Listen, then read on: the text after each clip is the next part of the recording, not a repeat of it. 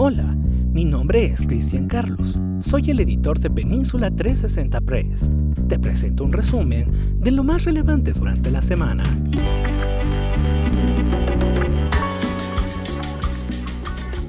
Estamos a unos días de las elecciones del 3 de noviembre en los Estados Unidos, un momento crucial para el acontecer de este país. Y también a punto de celebrar el Día de Muertos, una fecha importante, ya no solamente para la comunidad latina, sino también para muchas otras personas de distintas nacionalidades en los Estados Unidos. Por tanto, en el transcurso de la semana pusimos el énfasis de Península 360 Press en estos dos temas. Elecciones presidenciales decidirán el futuro médico de millones de estadounidenses. Entre muchas otras cosas, en las elecciones presidenciales está en juego el que continúe o desaparezca la Ley de Protección al Paciente y Cuidado de Salud Asequible, ACA por sus siglas en inglés. Con ello, más de 20 millones de personas, en el contexto de la pandemia por COVID-19, se quedarían sin seguro. Esto porque Donald Trump ha instado a jueces del ala conservadora de la Suprema Corte a ir en contra de esta ley. Por el otro lado, el Urban Institute estima que, de ganar Joe Biden, 25 millones de personas que ahora no cuentan con seguro médico podrían obtenerlo. Esta semana también se dio a conocer que casos de niños con COVID-19 aumentó a 800.000 en Estados Unidos.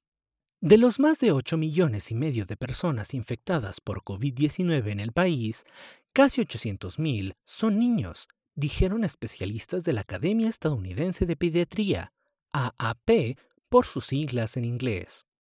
Del 8 al 22 de octubre se registraron 94.555 nuevos casos en niños, lo que representó un incremento del 14%. El voto latino podría marcar la diferencia estas elecciones presidenciales. Actualmente en la Unión Americana existen 32 millones de personas de origen latino con derecho a votar, y por primera vez podrían ser la minoría racial con mayor número de votantes en el país, con 13.3%.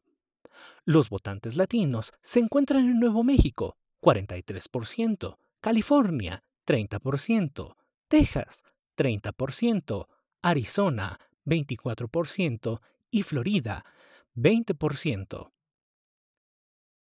De acuerdo con el Centro de Investigación Pew, los votantes hispanos registrados en Estados Unidos expresan una creciente confianza en la capacidad de Joe Biden para manejar temas claves como la COVID-19, en tanto que la de Trump va a la baja. Sin embargo, a diferencia de otros votantes hispanos registrados, la mayoría de los cubanoamericanos se identifican como republicanos un patrón que podría tener implicaciones electorales, ya que el presidente Trump busca recuperar el importante estado de Florida este año.